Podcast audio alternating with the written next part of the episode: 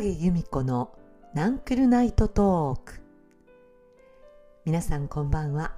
岡影由美子です。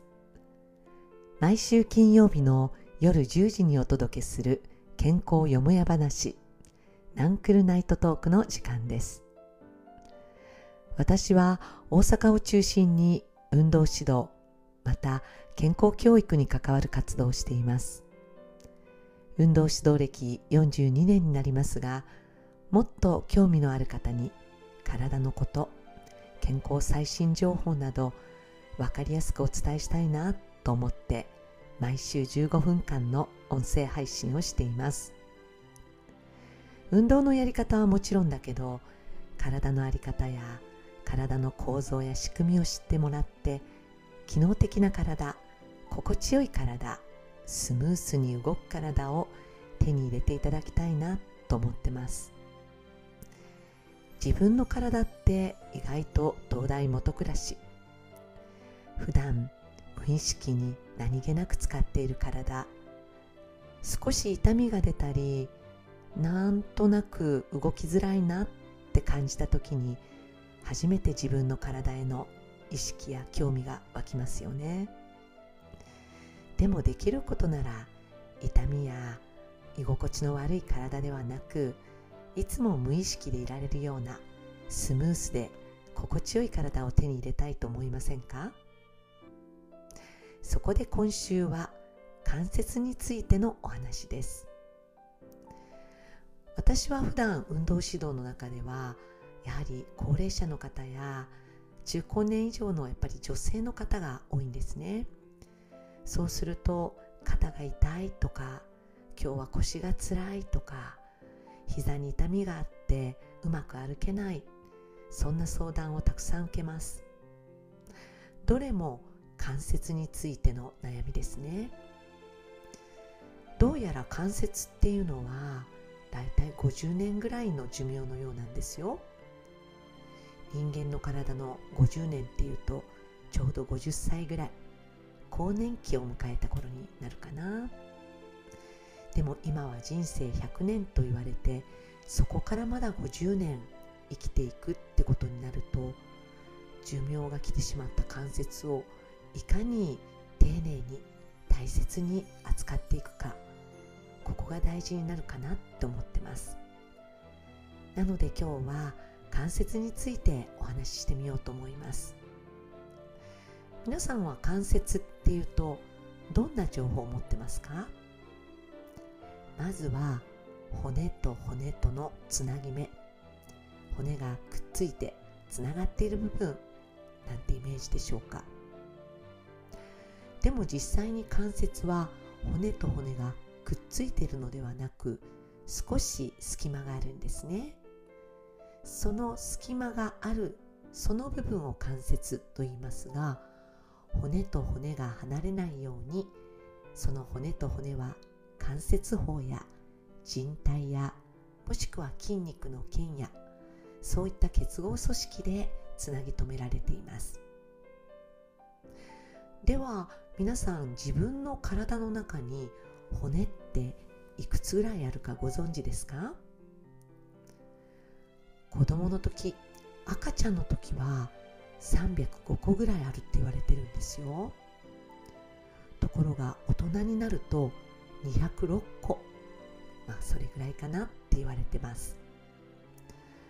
もっと言うならば胎児の時お腹の中にいる時はもっと骨の数が多いって言われてます。ちっちゃな骨がいっぱいあるんですね。成長するにつれてその骨はくっついて数が206個になってしまうようです。その206個の骨がつながっている関節はどうやら265個くらいあるようです。その265個ある関節のうち特に手や足にものすごい数の関節があるようなんです。手足に関節が多いのはやはりこう繊細な動きや複雑な動きができるようにっていうことのようなんですがちょっと調べてみました。ヤギの手足の関節は60個。猫は118個。わかりますよね？なんか猫の方がしなやかでいろんな動きができますよね。そして私たち人は144個と関節の数が多いんですよ。より複雑な動きが求められてるっていうことのようです。またその複雑な動きができるようになるということは進化の証っていうことにもなるのかな。私たち人は普段どんな風に動いてるかっていうと同じ動作をただ繰り返してるっていうことは少ないですよね。いつも何かしながら同時に2つや3つのことをやってませんか？例えばパソコンを見ながらキーボードを打つってことであったりテーブルの上に載っている資料を見たりまたキーボードを打ったりマウスを動かしたりそう同時にいくつもの動作をやっているながら動作なんですね。ということは体は全ていろんな動きを同時にやっているということになります。椅子に座って足を床に置いてもしかしたらちょっと足の指なんかもぞもぞ動かしたりしながら姿勢を維持してそしてキーボードを打つなんてことをやってるわけです。こういったいろんな動きが全部連動して動いている。このことを運動連鎖って言います。例えば右の指先がキーボードをポンと打ったとします。そうするとその影響を受けて肘や肩やまた自分の体の体幹胴体の部分も連なって動いていくわけです。つまり連鎖的に動きがどんどんどんどん伝わっていくんですね。ちょっとこれを皆さんベッドの上に寝てもしくは座ってやってみましょ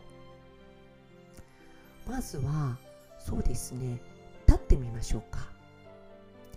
はい。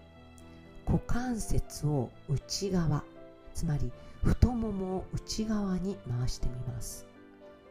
そうするとどうですか？膝も内側足首もねじれて土踏まずがちょっと下の方に下がりませんか？これが股関節膝そして足までの運動連鎖です。じゃあ逆もしてみましょう。今度は股関節太ももを外に回してみます。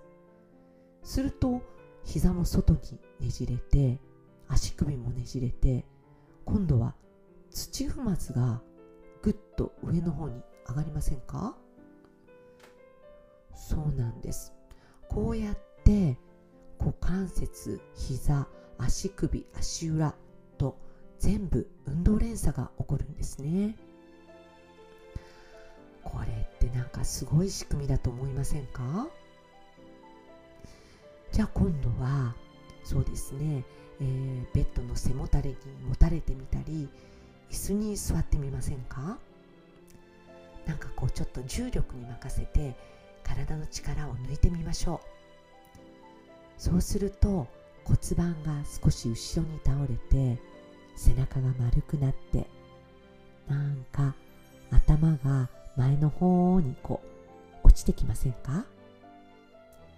じゃあこの逆で今度は少し胸を広げてそして目線を上げて頭を上の方に持っていくと骨盤が立ちませんか？こうやってはい重力に任せてみたり重力に逆らってみたりいろんな運動連鎖が起こりますね。なので例えば骨盤を動かしたりもしくは背骨を動かすことによって他のいろんなところが動き始めます。ということで膝が痛い時は膝を動かすことよりも骨盤など何も症状のないところ楽に動かせるところを動かしていくといいんですね。つまり無理をしないで動きやすいところを動かすことで運動連鎖によって体のいろんな部分が動いてくれますよっていうことです。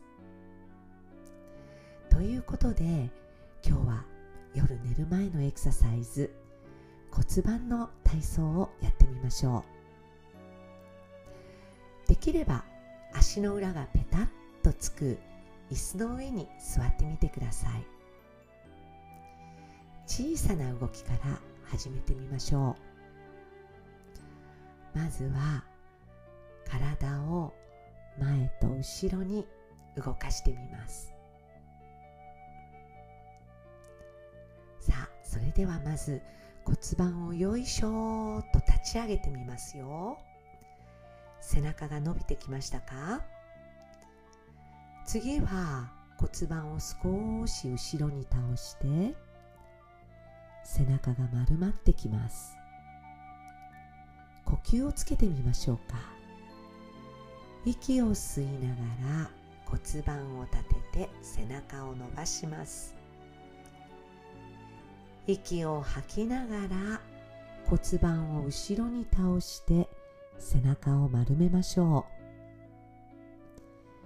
う。息を吸って体を伸ばします。息を吐いて体を丸めます。息を吸って骨盤を立てたら胸が広がって目線が少し上。息を吐いて骨盤を後ろに倒したら背中が丸まって目線は少し下。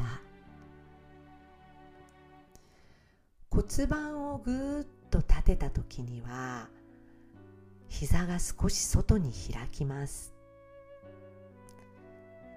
背中を丸めて骨盤が倒れた時は少し膝が内側に来ます。息を吸って骨盤を立てて膝を開いてみましょう。息を吐いて骨盤を倒したら少し膝を内側に。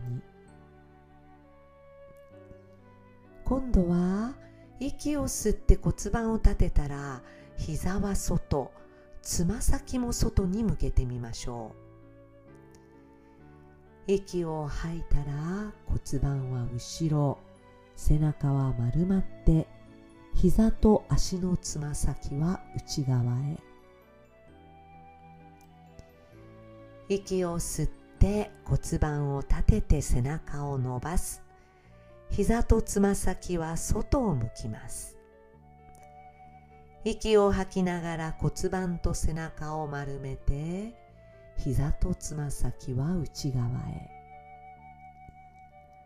今度は肩の動きを入れてみましょう。息を吸いながら骨盤を立てて背中を伸ばしてつま先と膝が外に向いたら両手を広げて手のひらを上に向けます。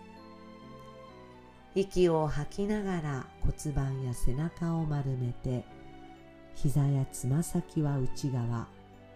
両手は足の間に入れるように腕を内側にひねりましょう。息を吸いながら背中を伸ばして手と足は外に広げていく。息を吐くときは背中を丸めて腕と足は内側へ。最後です。もう一度骨盤を立てて息を吸って背中を伸ばして両手両足を広げます。息を吐きながら背中を丸めて骨盤を丸めて手足を内側へ。さあどうでしたか？体全体が連鎖して動きましたか？背骨がほぐれたところで今日は皆さんそのままゆっくりおやすみなさい。